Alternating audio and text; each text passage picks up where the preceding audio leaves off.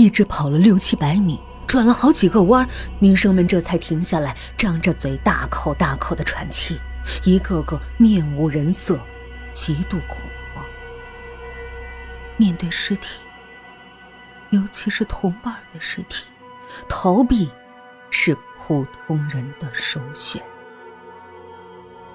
过了很久，女生们恢复了体力，程思思这才悠悠的问。秦瑞云是不是真的死了？方雨佳板着脸，缓缓点头。怎么办？怎么办？怎么办？怎么办呀？李思瑶吓得快要崩溃了，反反复复只会说“怎么办”三个字。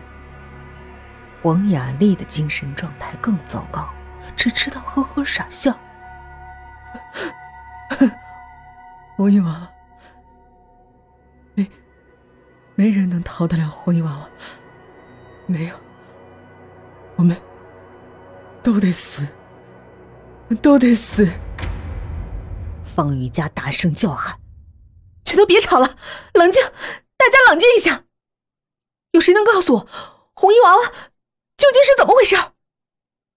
程思思抿紧了嘴。没有一点想要说话的意思，倒是周小云看了看程思思的脸色，期期艾艾的说：“你真的想知道？”当然。风雨家隐隐感到，红衣娃娃是秦蕊韵被害的关键所在。周小云沉默了一会儿，整理思路。缓缓的诉说了一个恐怖、离奇的故事。原来，他们所扎营的大山，当地人叫娃娃山。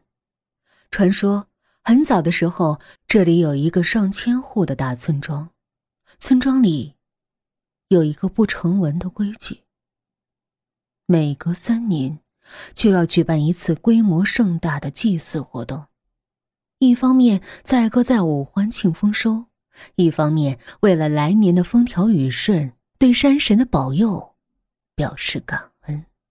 而感恩的方法，就是将一对身着红装的童男童女扔进深不见底的洞穴，奉献给山神。几百年过去了。洞穴里死去的童男童女越来越多，怨念不息，日积月累，竟然纠集在一起，化身成一个恐怖的红衣娃娃，对舍弃他们的村民进行残忍而疯狂的报复。从此，接二连三有村民暴毙身亡，查不出死因。村民们临死前。都特别痛苦，精神陷于疯狂状态，有的甚至亲手杀死了亲生子女。唯一的线索是他们死前念念有词：“红衣娃娃。”村庄花费了大量的金钱，请医术高超的医师诊治。请法力高深的道士设坛做法，请闻名遐迩的风水师改变风水，但这一切都没用，丝毫不能阻止死神的无情降临。红衣娃娃的身影时隐时现，没有人能逃得了。凡是看到红衣娃娃身影的村民，都离奇死亡。上千户的村庄。迅速凋零了，剩下的村民们惶惶不可终日，全部逃离了村庄。从此，娃娃山成为了当地的禁忌。尽管风景秀丽，却一直没有开发成旅游区。方雨佳听得愕然：“现在什么年代？你们你们还信这些？”周小云悠悠的说：“我当初也是这样想的，所以你们提议来这儿，我没有旗帜鲜明的反对。可现在，显然，黄雅丽也知道这个恐怖的传说，所以才会因为秦蕊韵的死深受刺激，精神状态极不稳定。一旁的李思瑶突然神经质般的大叫：“你为什么不早说？周小云叹息着低下头，没有争辩。方雨佳好言相劝，费尽口舌才安抚好李思瑶。一行人继续前进，寻觅出路。中途，却又发现了一个红衣娃娃。这个红衣娃娃被扔在洞穴的一个肮脏角落里，身上竟然披了一些黄黄绿绿的布条。走近一看，那些布条全被做成了毒蛇的形状，相互缠绕在红衣娃娃的身上，有的甚至张着和其身形极不相称的血盆大口，正津津有味地吞食着红衣娃娃身上的血肉。这个不祥的预兆让所有的女生心情都变得更加沉重。谁也不知道，达摩克利斯之剑什么时候会突然劈落下来。一个个疑神疑鬼，紧张莫命。一路上，不时有女生突然尖叫，而引起尖叫的原因却仅仅是看到一些奇怪的影子，或者是其他女生不小心的碰撞。终于。一天的时间就这样过去了。晚上八点，他们还没有找到出口，只能就地扎营休息。方雨佳暗自猜测，按常理，洞穴应该不可能有这么幽深。如果要解释的话，只有一个理由：洞穴里岔路太多。他们一直在洞穴里绕圈子。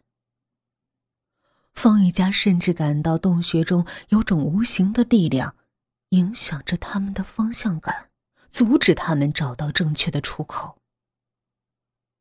难道真是传说中夺命的红衣娃娃躲在暗处，阴魂不散的追袭他们？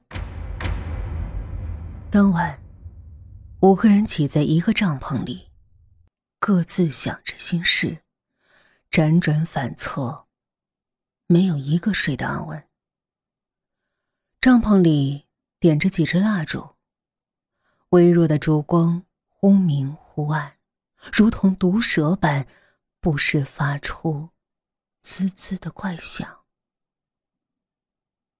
走了一天，就算是铁人。身体也吃不消。女生们一向娇生惯养，谁吃过这种苦头？一个个疲惫不堪。熬了许久，终于还是睡着了。深夜，亦或是凌晨，方雨佳突然醒来。方雨佳有种很奇怪的习惯。只要他刻意保持警惕，即使睡着后有人靠近他，或是发出什么响声，他都能猛然惊醒。他睁大了眼睛，努力试图适应帐篷里昏暗的光线。帐篷里静悄悄的，一切都安然无恙，蜡烛还在呲呲的燃烧着。晚风还在轻声啜泣着，只是晚风中隐隐传来了一阵飘渺的歌声，是一个娃娃的声音。方瑜家的心一下子就沉了下去，几乎不敢相信自己的耳朵。这么晚，阴森可怕的洞穴里。怎么会有娃娃唱歌的声音？声音很小，时断时续，听不清所有的歌词，但有一个词是经常重复的：红衣娃娃。